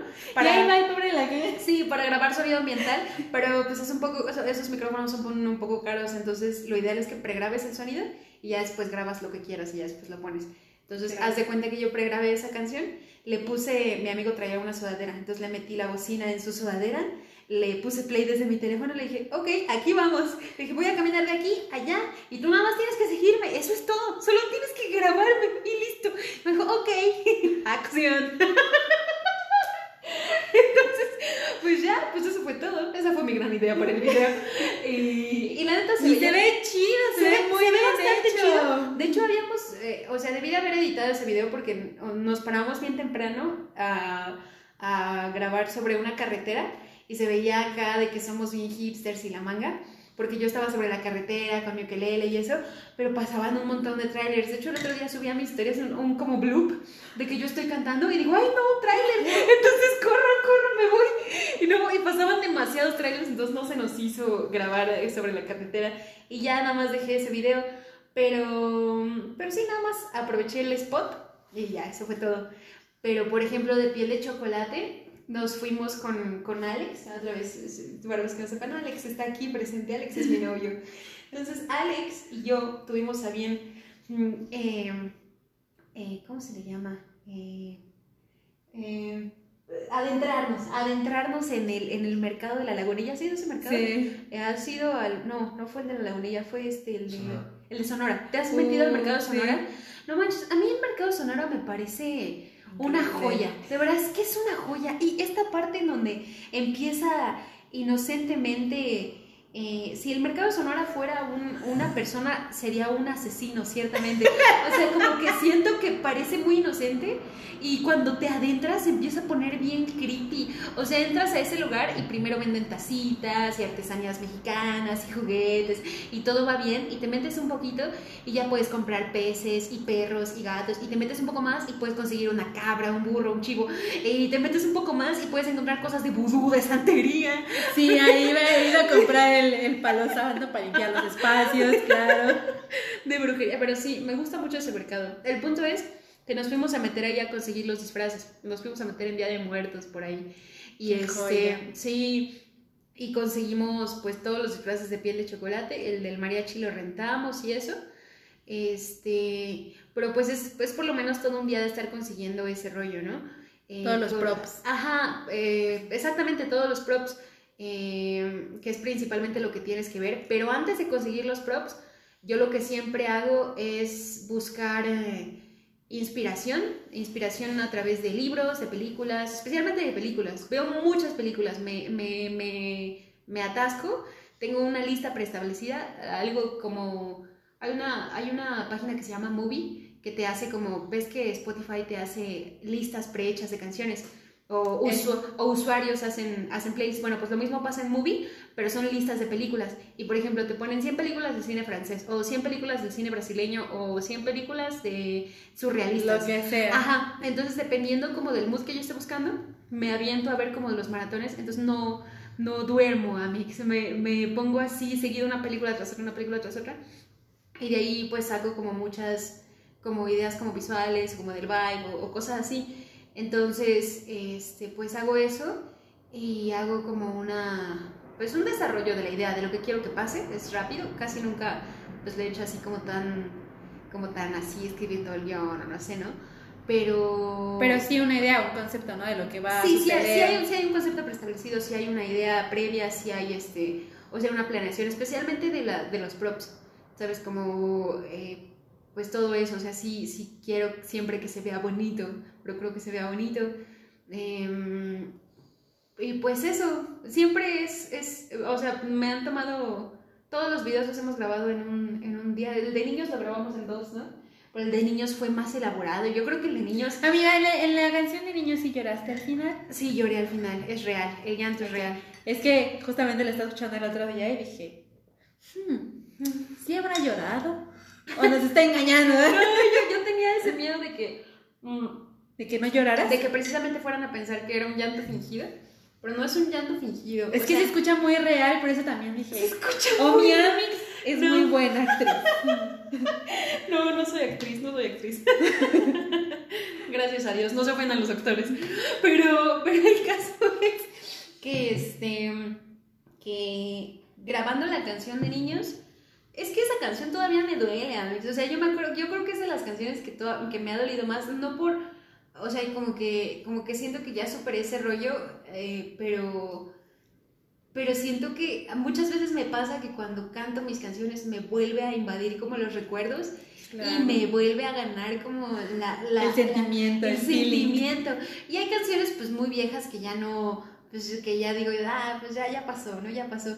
Pero niños eh, apenas le hice como hace un año, yo creo, un año, año, año y medio tal vez.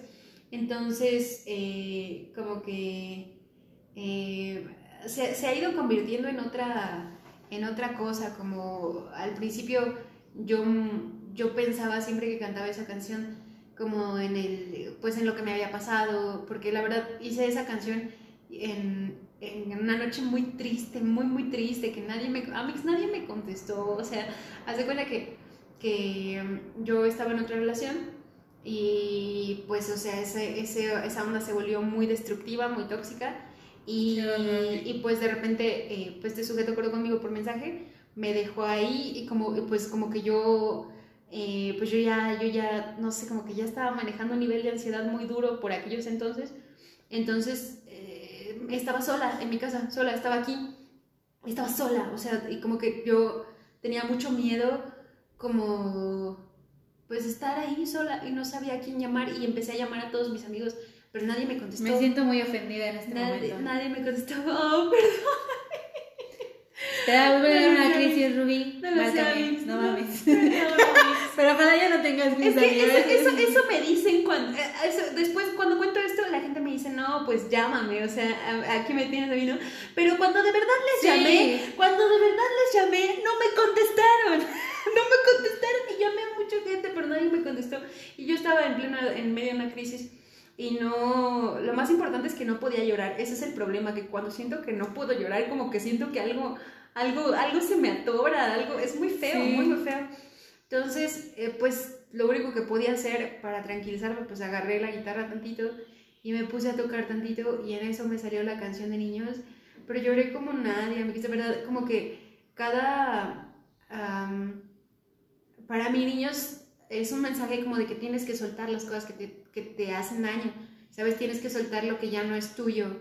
Y como esta parte de que ahora te me vas y no puedo hacer nada una vez más, no puedes hacer nunca nada, porque la gente no es tuya, la gente no te pertenece, nada es tuyo, nada.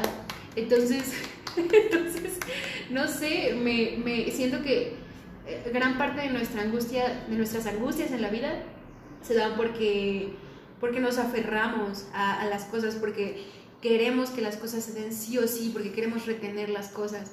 Y Y el empieza... miedo a los cambios, ¿no? Empieza, sí, empieza la canción diciendo eso, ¿de dónde me sale esta angustia infinita? A veces me sale aleatoriamente cuando voy conduciendo, me sale esa canción y a veces voy muy angustiada como siempre, porque siempre estoy angustiándome, siempre me siento muy nerviosa. Es algo La vida adulta. es algo con lo que, con lo que seguido, seguido me pasa. Y, y, hay- y está esa niña ahí cantando como de dónde te sale esa angustia infinita. Y pienso, sí, ¿de dónde? Y recuerdo, Rubí, respira, respira, Rubí, tranquilízate. Entonces, no sé, no sé, me gusta, le tengo muchísimo cariño a esa canción, pero, pero, pero más allá de, de, que haya surgido a partir de un quiebra amoroso, a mí esa canción me hace, me hace, yo la aplico a todo, ¿sabes? Como de que Rubí, pues suéltalo, o sea, si no es tuyo, no es tuyo, o sea, con, con las situaciones, con lo que me pasa, con, como con todo, como que, pues eso, no sé, no sé, La verdad es que está muy bonita. O sea, justamente en la mañana estaba reescuchando las canciones. Porque te digo que traumé a Diego con piel de chocolate. Y este. Y dije, ah, voy a escuchar las canciones. Hoy que voy a ver a mi amiga Rubí, voy a escuchar sus rolas en el camino, en el metrobús. Y venía y fue como. Y, vol- y volví a escuchar niñas y fue como. Y mi amiga, pues le voy a preguntar eso a mi amiga, si habrá llorado o no. Pero la neta es que la letra está muy bonita, o sea, sí te llega, o sea, justo sea cual sea la situación, te llega. Y bueno, de los tres videos, ¿cuál ha sido tu favorito? No es difícil de decir. Es que amo a los tres. Le, le a Mix le he echado todos los huevos a la canasta en todos. No sé, tengo mucho cariño por los tres, pero realmente le tengo un cariño especial al de la maldita paz. El de la maldita paz La es, vaca. es mi favorito. O sea, de verdad, es que aparte inspiré el de la maldita paz en una historia real y fidedigna. Mi mamá tuvo un conejo cuando era pequeña, Mix. Entonces se cuenta que su conejo, según mi mamá, era, era el mejor conejo del mundo, era un conejo fabuloso, súper educado y así.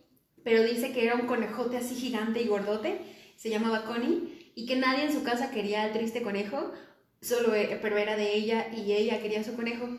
Entonces un mal día ella llega a su casa y Connie ya no está y le dijeron que Connie se había escapado y la madre.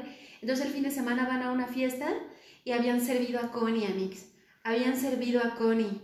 O sea, sí, Amix. O sea, imagínate que alguien te haga eso. ¿Qué haces? No puedes hacer nada. En mi, en mi familia hay una historia, una historia así, pues muy similar, pero con una gallina, amiga. O sea, porque allá en, en- mis abuelos son de, pues, no de rancho, pero sí han tenido muchos animales. Entonces mi tío tenía una gallina, le dicen que la gallina valió caca y luego hay caldo de gallina. Entonces es como, güey, qué pedo. Pero es que la gente puede llegar a hacer una conexión muy dura con los animales, de verdad. Yo no sé, es muy feo. Yo sé del caso de una niña que, que le, de hecho le decían la niña de la gallina porque, o sea, ella, o sea, cargaba su gallina como si fuera un perro y llevaba la gallina a todos lados y el día que se le murió la gallina, a los pocos meses se murió la niña de tristeza. Imagínate, es súper feo, pero bueno, el tema no son los animales, el tema es que... La maldita paz. Sí, el tema es que, que realmente sí le pasó a mi mamá, entonces yo quería poner la misma historia, pero pues con otros personajes, ¿no? Entonces, este... Pues Es mi- que, es, es que, o sea, la historia es que es una joya. Si no lo han visto, vayan a verlo. Les va a encantar, neta. Es una, es una joya de video. Les puedo decir que hay vacas y alienígenas. Mucho amor. mucho amor. Así describiría generalmente el video. Ay, amigos, es que de verdad que ves que es muy común que los aliens abduzcan vacas. He visto, he visto un par de cómics en donde los aliens se enamoran de las vacas, o sea, es- o sea que las abducen para, pues para, pues eso. Hacer a su señor. Sí, Sus vacas. exactamente, hacerle a sus señoras. Entonces, este, pues eso, pues este alien se enamora de la vaca. Es una gran historia. Una joya. Gracias, amigos. Me gusta mucho ese video. Mucho, mucho. Es que no, no verdad que no tengo palabras de decir. Mucho, Es muchísimo. video favorito. Pero, por ejemplo, el de piel de chocolate, igual, hace cuenta que conseguimos los, los, merca- los, los pájaros en el mercado de Sonora y compramos un montón porque dijimos, quién sabe si la toma vaya a salir, quién sabe cómo le vamos a hacer.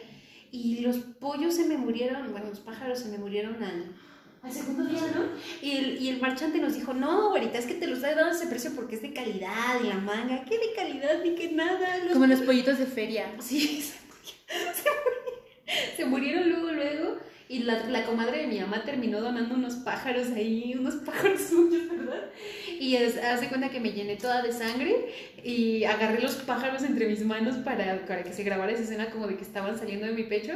Y abrí las manos y los pájaros se quedaron ahí en mis manos como sin saber qué hacer. No volaron, amigos, solo se quedaron así como de, ah, ah, ¿qué hacemos? Estamos en libertad. no me sueltes. ¿Qué hacemos con esta libertad que se nos ha sido dada? No sé, no sé, muy Me gracioso. voy a quedar de aquí. Ay, sí, fue, fue muy, muy lindo, muy cute.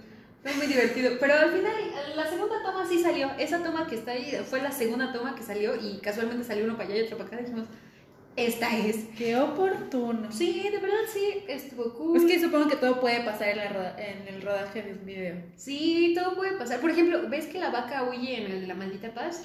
Eso no lo teníamos planeado. En algún punto, ah, porque aparte eh, pasé buen rato pensando de dónde sacar una vaca. Es lo Al que tienes que decir. Al principio. ¿Qué tipo de conecte tienes que tener para que te digan, mija, te presto una vaca? Ah. O sea, porque dices, bueno, unos pajaritos, pues, bueno, ya, ¿no? O sea, es más común.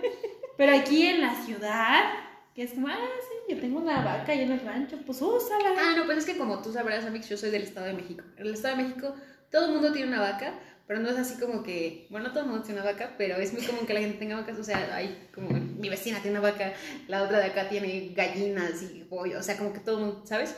Entonces, este, pues haz de cuenta que, que pues yo sabía que los vecinos tenían vacas, pero no es como que les hable mucho como para decirle, oiga vecina, me presta su vaca, se la traigo ahorita. O sea, ¿sabes? La voy a sacar a pastar.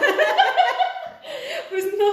Entonces eh, estuve pensando un rato, dije, ¿de dónde saco una vaca? Y le dije a mi mamá, ¿de dónde sacamos una vaca? Al principio pensé en comprar una botarga, mix, pero son súper caras. Las botargas son súper caras. Y, y yo dije, como de ¿Sabes que- qué pensé que ibas a decir? Que habías pensado en comprar una vaca. No, no. Ah, no, te lo juro que también pensé en comprar una vaca en algún punto, o sea, pero salía muchísimo de mi presupuesto. Ay, Porque cas- casualmente eh, iba pasando, iba, iba conduciendo por ahí y vi que unos señores estaban vendiendo algo que era parecido a una vaca, porque no era una vaca, era un torito, pero ten- esta- tenía estampadas las manchas y dije, pues Funciona.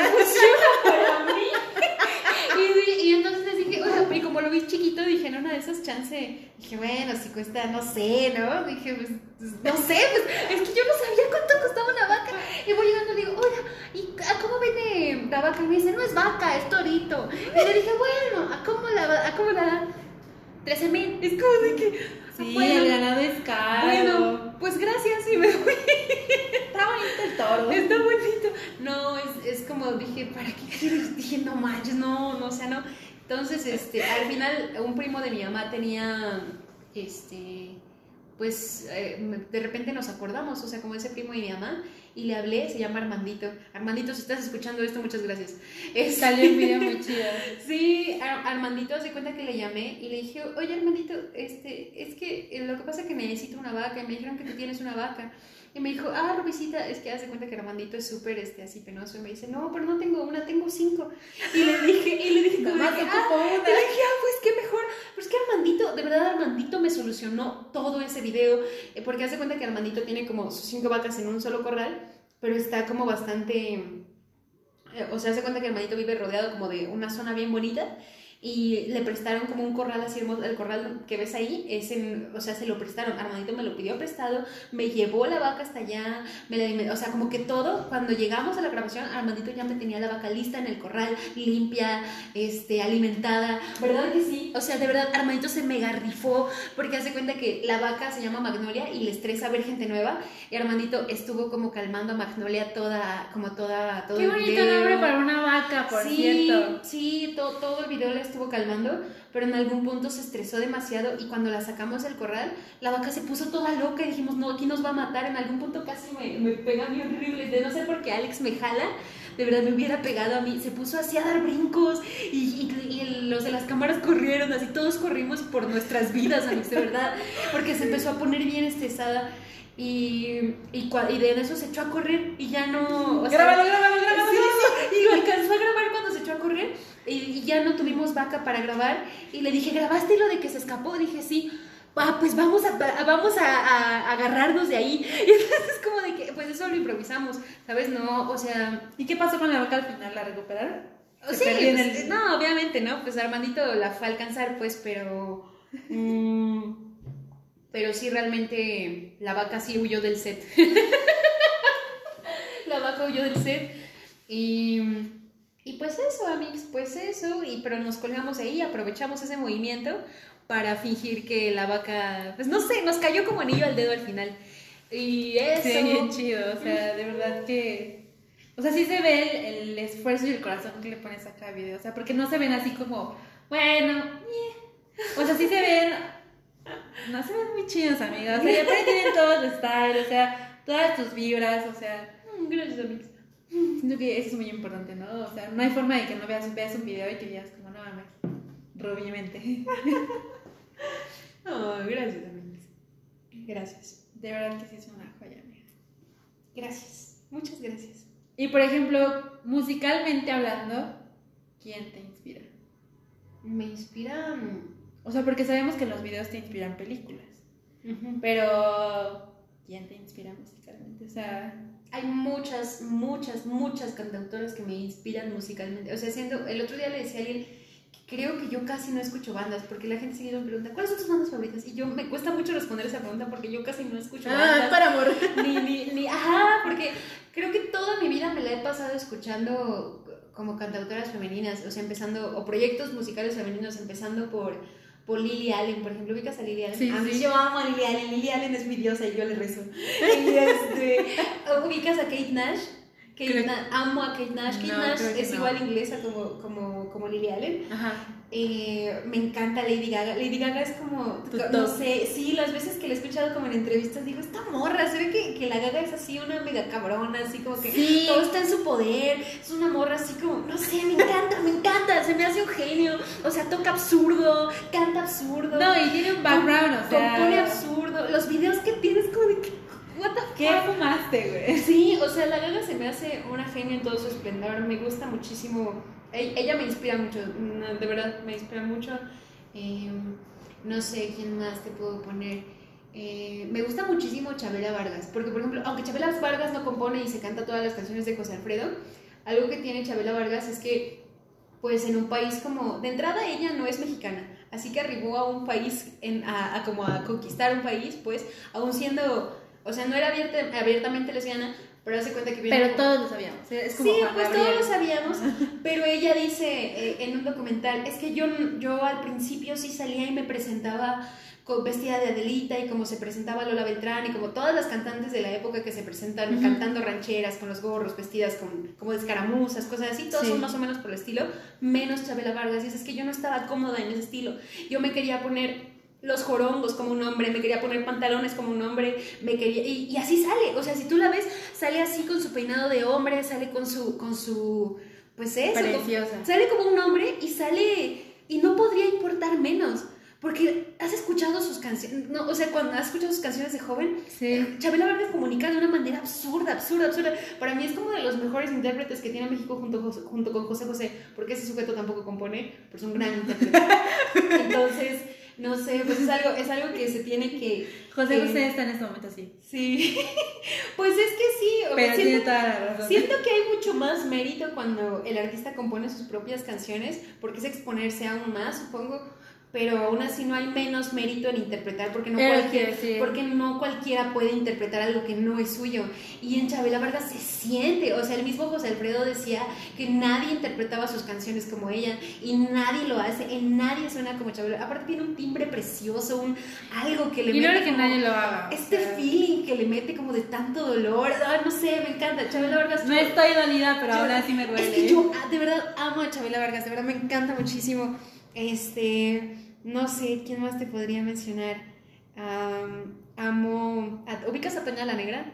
No es muy conocida. No, creo que Toña no. la Negra. Pero eh, después de este podcast ella- que hacerme un playlist. ella cantaba las canciones de, así como Chabela Vargas era intérprete de, de José Alfredo Jiménez, ella cantaba para Agustín Lara. Y, y canta así como, canta como boleritos viejillos. Ay, los boleritos me gustan Ah, pero es que mucho. en su timbre suena tan, tan delicioso, tan, ay, no sé, no sé, no sé, ella me encanta muchísimo.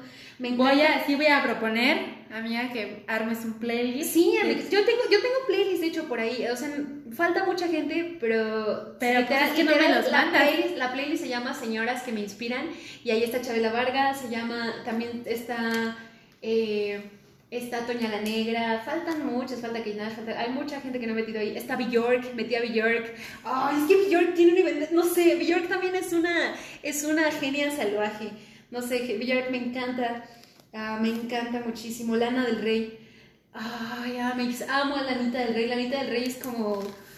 ¿Sabes qué? La hizo una versión para.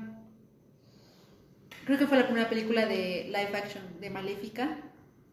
La canción que canta la, la Bella Durmiente. Te la voy a pasar si no la has escuchado. Seguro sí. Pero, uff, o sea, es como. Lo que más me gusta de esta morra, Lana del Rey, como que dicen cosas. O sea, cuando tienes también buscar las traducciones de sus canciones, como de tanto Lana del Rey, como de Kate Nash, como de Lily Allen. Como que tú escuchas el trasfondo y se escucha que esas morras estuvieron metidas como en relaciones así hiper mega destructivas. Pero cuando, o sea, pero se ve que ellas también son así como medio, medio toxiquillas, ¿sabes? Y, pero aún así tienen esta imagen de que parecen como unos ángeles que no rompen ni un plato y están así, salen así con sus vestiditos y sus zapatillas, pero podrían apuñalarte, o sea, podrían hacerlo si quisieran. Entonces, como- hizo una canción con Miley Cyrus, ¿no? Y Ajá, y Ariana Grande. Sí, sí, sí. Rolota. Rolota. Bueno, en general, no sé, su disquito este de. de. de. mm, donde sale la de. Summertime Sadness, ¿qué se llama? La de Born to Die. No, Born to Born Die. to Die, Su sí. disco de Born to Die. Joya. No sé, yo cada que me quiero concentrar pongo ese disco. Puedo escuchar horas ese disco sin cansarme, horas, horas, horas, horas. Y puedo terminar todo. Entro como en trance, amigos, así. ese disco es mi máximo, junto con Still Alright de, de Lily Allen. Ese disco es como. Escucho cada canción y digo, joder. Joder, también. También. Made of Bricks de, de, de Kate Nash. Es como, wow. O, o, por ejemplo, todo el disco de, de Monster de Lady Gaga es como de que, what the fuck, porque ¿de dónde sacan Fue de, tan fue de rolas? discos que más pegó, ¿no? Sí, pero, o sea, Lady Gaga como que me cuesta, indago mucho siempre en esta situación de cómo es que se consigue hacer un hit y cómo se consigue tan de, verga, tan de trancazo, o sea, porque escucho a la Gaga y es como de que el primer, el primer hit que ella pegó fue esta, este, este, de, de Poker Face, Sí. Poker Face fue como de que, ah, oh, por Dios. Entonces, es como de que, pum, ya llegué, pum, ya hice un hit, pum, me la pelan todos, ¿sabes? Es como de que, wow. No, pero también tiene, o sea, cuando yo escuché lo que le hacían en la escuela, yo dije, maldita gente. Sí, sí, tiene un pasadillo así medio feito.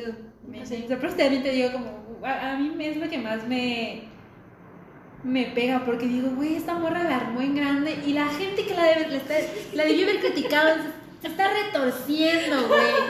O sea, y digo, bueno, ¿qué necesidad hay de, de salir entre las cenizas, ¿no? O sea, salir entre toda la gente que te tiró mierda y es como, dude, ¿no? O sea, por eso es que también te digo, o sea, por eso creé ese espacio porque dije, no, es que simplemente en mi cabeza ya no cabe el por qué nos tenemos que tirar mierdas entre nosotras principalmente, ¿no?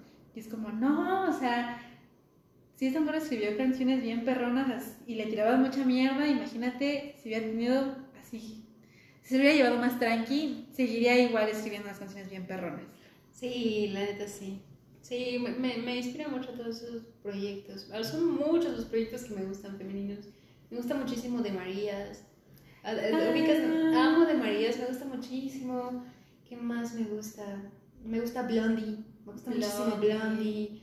Am, trato de pensar quién más, quién más. Ah, no te he hablado de Alice Fibilú. Alice Fibilú. Ah, esa de Witches, ¿no? I'm one of those witches, baby. Ah, sí, sí, sí, sí. Ella, Esa ella, canción me pone ella, de ella me encanta, sí, a mí igual. Me encanta. Eh, Sus últimos dos discos son como, no sé, es muy joven para ser tan talentosa. De verdad tiene unas rolas que, ah, no sé, junto con, últimamente traigo una obsesión con Aurora. ¿Sabes a quién admiro Aurora mucho? la de... Aurora, Aurora, ajá, ¿Sí? Aurora.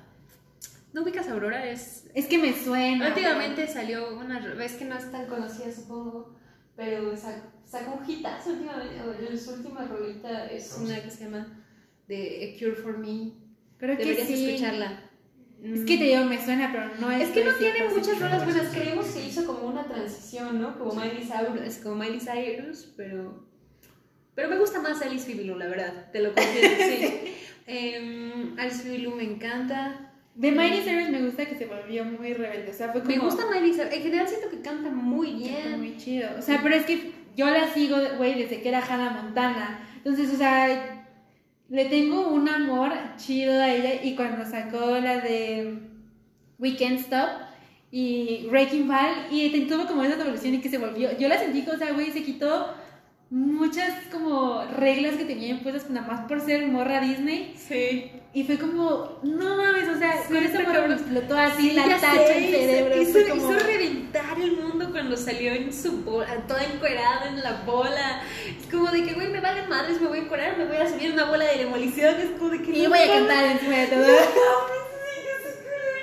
Sí, ya, ya, Sí. me encanta, me encanta también esa, esa, esa morra. También la escucho. Mm, ¿A quién más escucho? No sé, escucho muchos proyectos, a mix. También independientes, últimamente escucho, pero, pero sí. Pues ando en eso. ¿Quién más? ¿Quién más? Siento que cuando llegas a escuchar a una banda independiente, como que te clavas y clavas y vas más al fondo y más al fondo y más al fondo y de ahí es como... Por ¿Por un tiempo qué? también estuve muy obsesionada con Natalia Lafourcade, con el disco de casa especialmente. Ese disco se me hace muy bueno, muy Eh, bueno. Yo tengo el de... mm, Se me hace una obra de arte. También con Carla Morrison estuve obsesionada un tiempo. La, amiga, yo así... La Hasta en la prepa- en la prepa me desde la apodaban. secundaria. Ajá, me apodaban Ruby Morrison algunas, porque cantaba como en, en, en las en los concursos de letras. había. Sí, muy lindo, muy muy lindo. Mm, Me acuerdo que cuando mi abuela, por parte de mi papá, en un tiempo en el que estuvo así mal, o sea, muy mal. Y yo ponía Déjenme llorar y yo berreaba, amiga, berreaba y chillaba y todo. Digo, mi abuela todavía vive, ¿no? Es que Pero Morrison tiene puras rolas así cortavenas, ¿sabes? Es, es como... ¿Ubicas la serie de Soy tu fan? ¿Ves que, ves que todas sus rolas salen ahí? Es Sí. como de que, wow. O sea, cuando, cuando vas viendo la serie y le, de repente suena una rola suya, es como de, ¿por qué, Nico? ¿Por Sí. qué, Charlie? ¿Por qué? No sé, pero esa, es- cuando yo vi esa serie, fue como de que yo soy Charlie. Joder, yo soy Charlie. Soy Charlie en toda mi extensión. La Charlie uh, uh, me- se parece tanto a mí que hasta me cae mal. ¿Ubicas lo, lo, de que te choca, te checa? Sí. Ay, no sé, de repente veo a Charlie y digo, joder, no sé. ¿Por pero- qué eres así, Charlie? ¿Por qué, Maldita Charlie? sea. ¿Por qué? Pero todos somos Charlie. Entonces, bueno, no sé si todas, pero, pero sí, sí, Un realmente. canto por México de Natalia Lafourcade también. me Mm, gustó. Creo que yo me quedé en su disco de, de- Es que todo el disco de casa me parece muy buena, la, la rolita de ser humano, esta, esta en donde dice como de que hoy voy a buscar Un amigo que me quiera así lento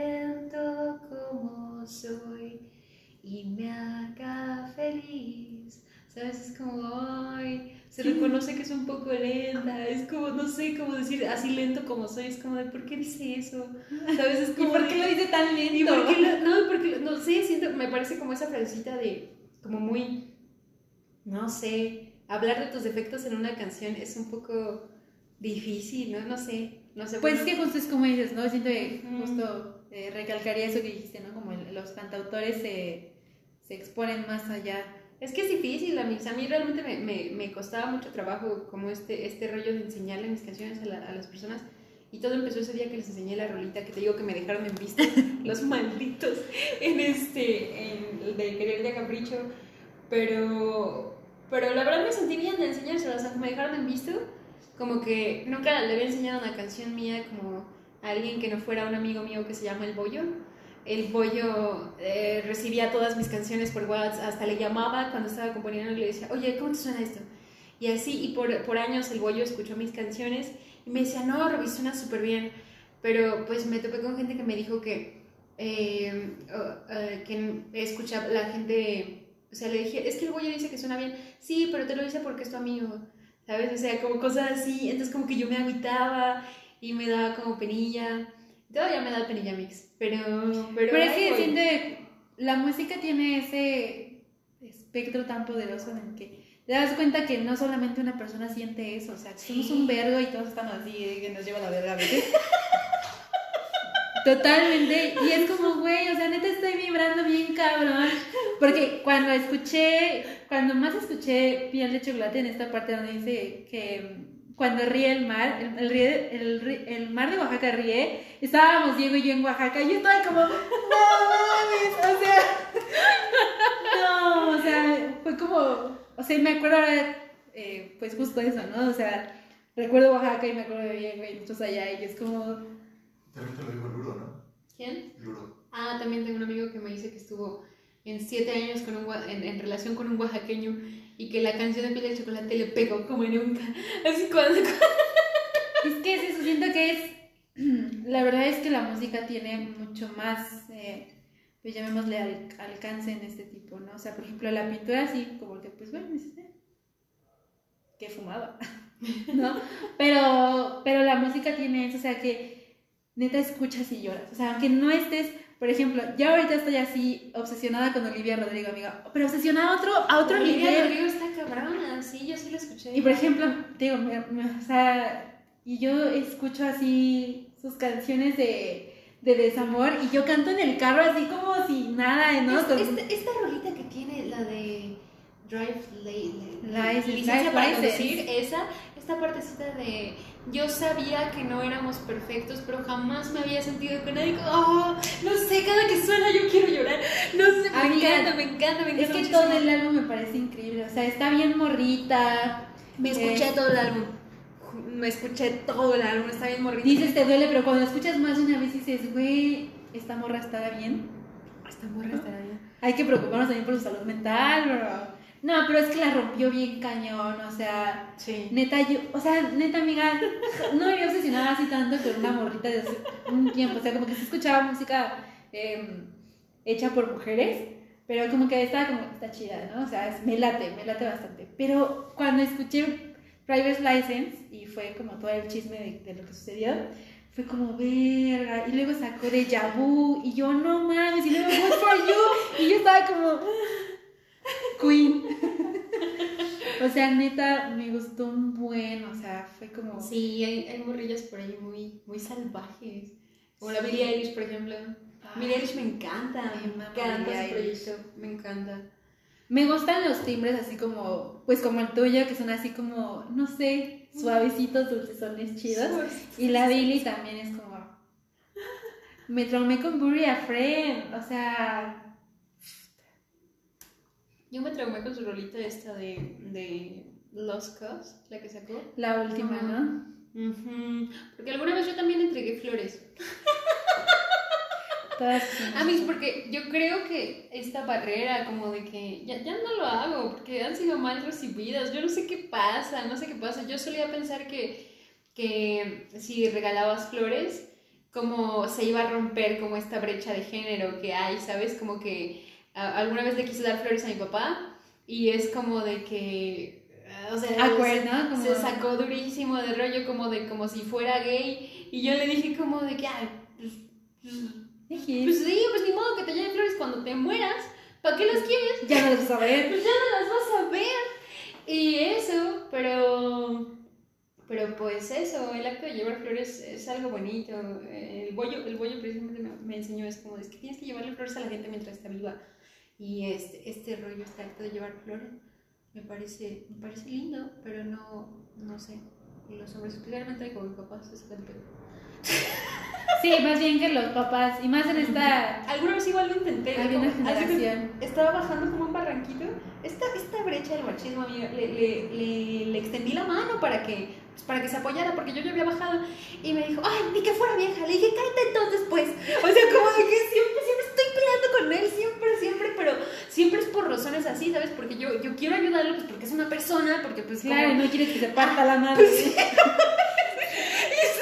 Nada más por eso. Ajá, y le, le- le extendí la mano para que se agarrara de mí y me dijo como que, ay, ni que fuera vieja. Pues cállate entonces. O sea, y lo mismo con las flores, entonces como Yo no sé bueno, quién le va a llamar a 900, no sé si te partes tu madre. Pues sí, así sucede. Sí, pero creo que es justamente, es un, tanto una, como dices, una brecha, eh, pues todo esto del machismo, también es generacional, güey. O sea, porque, por ejemplo, em, de ahí de Limba, tengo una amiga que es lesbiana, y luego fue como, o sea, como que en charla casual, ¿no? Y yo dije, como, sí, va a ir a mi casa con su novia. Y de repente, mi mamá lo acepta súper chido. O sea, como que le vale caca, ¿no? Pero mi papá como que de repente saca de onda. Pero no como de que se enoja, ¿sabes? Es como, su no- como un niño chiquito hablando de sexo, ¿no? Como su novia y se ríe, ¿no? Entonces es como... O como se pinta las uñas un hombre. O sea, porque luego me pregunta eh, mi amiga de magia negra, quien es mi arreglo, quien, quien le llevo sus redes y, y, este, y con quien me arreglo las uñas. Luego me pregunta mi papá como, ¿y tu amiga le arregla las uñas a hombres? Y yo, sí. Y le digo, traer luego unos garrones de acrílico así, del número 7, perrones así, sacados.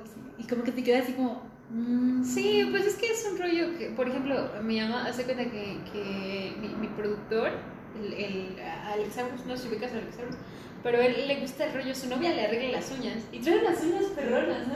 Pero mi mamá me preguntó, como de que, oye, eh, ¿Alexaurus es gay? Y le dije, no, tiene novia. Me dijo, ¿pero por qué se pinta las uñas? Le dije, porque los caballeros también se pintan las uñas. ¿De qué? Ah, el mandil, por ejemplo. Hace que Alex fue a, a mi casa y mi mamá pues siempre anda cocinando y yo me puedo cocinar con ella y pues Alex, pues Alex también se pone a cocinar. le haces ahí, ¿no? Entonces le pasé un mandil rosa, o sea, para que se lo pusiera y me dice, ay, ¿cómo rosa? Y se espanta y se lo quita. Y le dice, no, ni que fuera, me dijo, ni que fuera puto, me dijo. y, le, y se lo quita y le da uno café, ¿verdad? Y yo digo, ay, bueno, está bien, ¿Y ya. tú qué dijiste, Alex? Me moría de risa, me Sí, sí, de o sea, pues, pues, no se va a hacer gay por un mantel, mamá, mandil, perdón. Pero pues eso, ese tipo de cosas. Igual luego yo aparezco con este, con prendas de hombre y me dice, me dice, oye, ¿no son de hombre? Yo le dije, no, ya nada es de hombre o de mujer. Y, me, y, y a veces me quiere salir este, con, con, con rollos, a veces sí se enoja, me dice como de que, ay, tú siempre con tus rollos. Pero pues ya, ya, ya mi mamá cayó, no sé si en la aceptación o en la resignación, pero pues ya va. Yo diría que las mamás están en la resignación. Sí, porque Muy ¿qué pocas están en la, en, la, en la aceptación. En la aceptación. Sí, porque mi hermana, mi hermana tiene 16. Ajá. Entonces, desde que yo empecé a ver toda esta onda del feminismo, o sea, yo le decía como que tu compañero de clase haga eso está muy mal por esto y esto y esto. Y mi hermana es así, feminista abiertamente, así, pro aborto, así, todo así como, sí. Fíjate, tengo un sobrino chiquito. Entonces mi hermana traía sus vellitos en su axila y mi sobrino le dice, pues como niño chiquito, ¿no? Y todas estas construcciones sociales. Le dice, tienes pelitos en tu axila y pareces niño. Y mi hermana le dice, tú tienes Mi sobrino no. Y le dice, entonces eres mujer. y así yo creo que le explotó la tacha a mi sobrino y ya después ya no dijo nada, ¿no? Entonces, pero pues es todo, es todo esto de pues las construcciones sociales y todo esto. Ah, yo, yo, a mí igual me ha pasado, amigos, o sea, hace mucho, mucho tiempo, porque la verdad a mí no me gusta depilarme, me hizo así, free, free, ¿cómo se le axilas? Pues es que no, ¿por qué las mujeres nos vemos obligadas a depilarnos y los hombres no? Es algo que yo no entiendo. Las mujeres gastamos mucho más en depilación. ¿Y por qué ellos no? O sea, ¿por qué, por qué se, se, se, se, determina este rasgo de el pelo es antiestético en mujeres, pero es estético en... Siento que todo el, el siento sistema... que es una onda muy pedófila. Siento que todo... No, yo siento más bien que todo el sistema está pensado para que los hombres estén cómodos y las mujeres estén todo el tiempo... Esta mujer, ¿cómo se llama? Hay un libro que se llama ¿Cómo educar en el feminismo? Que Mm, es, de, es de Chimamanda sí. Adichie, ¿la ubicas? Es un librito así chiquitito, que te lo lees en, en, pero hay una frase que me impactó mucho que dice que mientras a los hombres se les educa que en el poder y en la grandeza, a las mujeres se les educa en la debilidad y en la vergüenza. Porque a las mujeres se les educa siempre como de que tapa tus pechos, tapa todo, tapa como, tapa aquí, tapa allá, y el pelo, y el maquillaje, como todo, para que siempre estemos así como, como sabes, que nada se vea. Y un hombre no, o sea, un hombre, un hombre puede estar así como de que si, si, el hombre, si un hombre sale con las chichis de fuera, nadie le va a decir nada. Me explico por qué. Este, esta manía que tiene Instagram de censurar los pezones femeninos, por ejemplo. No, o, o sea- este, este rollo con el pelo femenino. Por ejemplo, a mí un, un, un güey me decía como de que, oye, como literal, era, era mi novio, tiene mucho tiempo. Pero me dijo como de que, ¿qué pedo con los pelos de mis axilas, no? Y yo como de que le dije, pues tú los tienes. Y me dijo, pues sí, pero yo soy hombre. Le dije, pues yo soy mujer. Y me dijo, y me dijo sí. Y le dije, ¿y? ¿Y? Pues qué.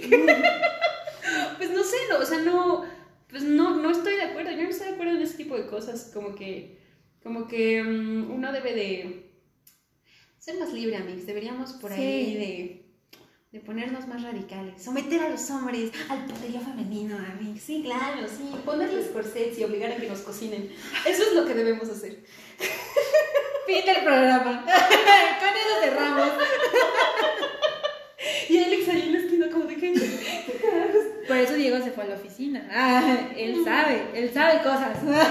Sí, amigos, pero ahí vamos poco a poco. O sea, yo siento que, que mm, de como cuando pienso en que mi abuela, la primera vez que mi abuela votó fue a los 50 años, cuando ella me dijo eso, me impactó muy cabrón, porque pues mi abuela es una persona que, es- o sea, pues sigue viva, o sea, no, no es como que tantos, o sea, tenía 50 años la primera vez que votó, no tiene mucho que las mujeres votamos, amigos, y para estas alturas, para que las mujeres ya puedan trabajar, ya puedan hacer un montón de cosas, o sea, no, no, hay muchas cosas que las mujeres pueden hacer hoy en día que mi abuela no pudo hacer, ¿me explico? Entonces, Sí. siento que realmente sí hay un cambio y que uno tiene que perseverar como Y la verdad estamos haciendo cambios muy rápidos. Sí, o sea, mucho, mucho, mucho, mucho. Y más por internet y esas cosas. Pero aún así siguen pasando cosas muy horribles y siguen pasando cosas que no son aceptables para el nivel de información que tenemos hoy. ¿Me explico? Entonces, eso es lo preocupante. A mí me preocupa, por ejemplo, que mujeres aún con... con no, no es una cuestión de, de educación, porque hay gente que termina la licenciatura. Yo conozco mujeres que terminan la licenciatura, tienen una maestría y aún así tienen una pareja que las golpea. O tienen una pareja que les impide trabajar. O tienen una pareja, no sé, como... Pues así, un macho Mal horrible. pedo. Ajá, mala onda que les hace, eh, no sé, cositas así, ¿no? Que, que digo, pero ¿por qué? ¿Por qué? ¿Por qué aceptamos este trato las mujeres? ¿Por qué? ¿En qué? ¿Por qué está tan impregnado esto dentro de nuestras cabezas, amigos? ¿Cómo? ¿Cómo? Siento, Dime cómo. a lo mejor podría ser por ahí Ujú. que es lo que a lo mejor ves en tu casa. Es Sí, lo que Sí, pues sí. viste las no tiene nada que ver, pero viste la película de Las ventajas de ser invisible. Sí.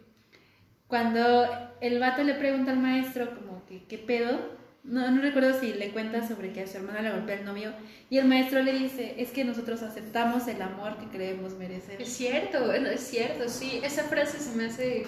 Está muy, o sea, y siento que se aplica también como, pues era lo que platicábamos, ¿no? Como si tu mamá tiene ese cierto de actitudes que a lo mejor también tu novia tiene, pues es, lo que tú conoces como amor, ponle tú. Es lo que tú conoces que así sea, a lo mejor así va una relación. Digo, o sea, esta es mi opinión, ¿no? Quién sabe qué, también, qué otros aspectos influyen en todo esto, pero está muy perro. Está perro, amigos, está perro. Por eso uno debe de, de sobreponerse cuando le digan este tipo de cosas. Eso no es. eh. Ya, ya. Ah, ¿sabes a qué me pongo mucho? Voy a aprovechar este, este episodio para Date, decir- amiga, date. Voy a aprovecharlo.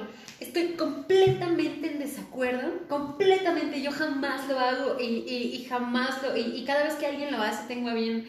Tengo a bien decirle como de que, güey, eso no está bien. Cada que alguien denomina a una mujer como puta, como zorra, como, como cualquiera. Porque, güey, nunca, nunca en la vida vas a escuchar un mal adjetivo. O sea, por ejemplo, no, no se trata de insultar a las mujeres o no. Me explico, porque si tú a una mujer le dices que es una pendeja y a un hombre le dices que es un pendejo, equivale lo mismo. Pendejo significa lo mismo para ambos géneros. Y eso está bien. Yo no estoy en contra de las groserías o de los insultos. No, son necesarios. Uno tiene que expresar su ira de alguna manera.